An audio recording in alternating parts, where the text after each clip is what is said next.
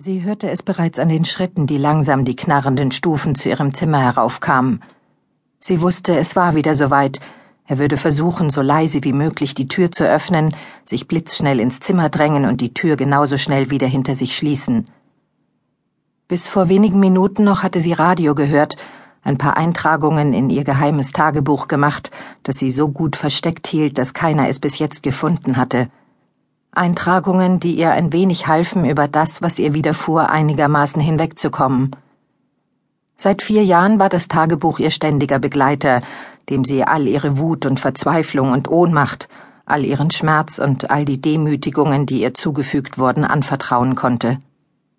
Heute hatte sie nicht viel zu schreiben gehabt, nur ein paar Zeilen mit ihrer Vorahnung, doch sie wusste, die nächste Eintragung würde länger und voller Tränen sein, Tränen, die nicht mehr über ihre Wangen flossen, sondern die sie still in sich vergoss.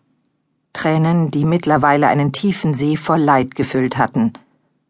Und manchmal fragte sie sich, ob sie jemals eine Zeit erleben würde, in der dieser See allmählich austrocknete. Sie glaubte an Gott, so wie alle in diesem Haus vorgaben, an Gott zu glauben. Doch sie wusste inzwischen, dass die anderen nur logen und betrogen, dass Gott in ihrem Leben keine wirkliche Rolle spielte, denn hätte er das getan, hätten sie das nicht zugelassen. Aber sie glaubte an Gott, wusste, er stand ihr selbst in der größten Not bei, und wenn sie Gott auch nie gesehen, nicht einmal seine Stimme gehört hatte, sie wusste, er war da, und sie konnte jederzeit zu ihm kommen und all ihren Ballast bei ihm loswerden.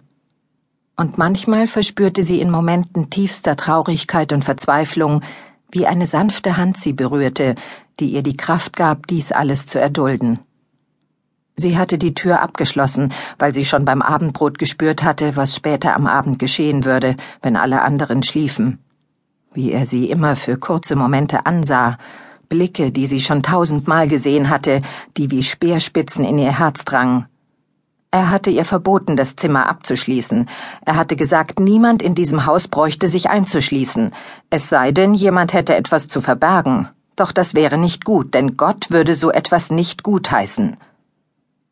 Sie war acht gewesen, als ihr Vater das erste Mal nachts in ihr Zimmer geschlichen kam, und sie würde nie den unbeschreiblichen Schmerz vergessen, den er ihr zugefügt hatte. Sie hatte damals schreien wollen, damit alle hörten, was geschah, doch er hatte ihr den Mund mit brutaler Gewalt zugehalten. Schließlich hatte er gesagt, dies wäre nur der Anfang, und sie dürfte unter keinen Umständen irgendjemanden etwas davon erzählen, sonst würde das furchtbare Strafgericht Gottes über sie kommen, und was das bedeuten würde, wüsste sie.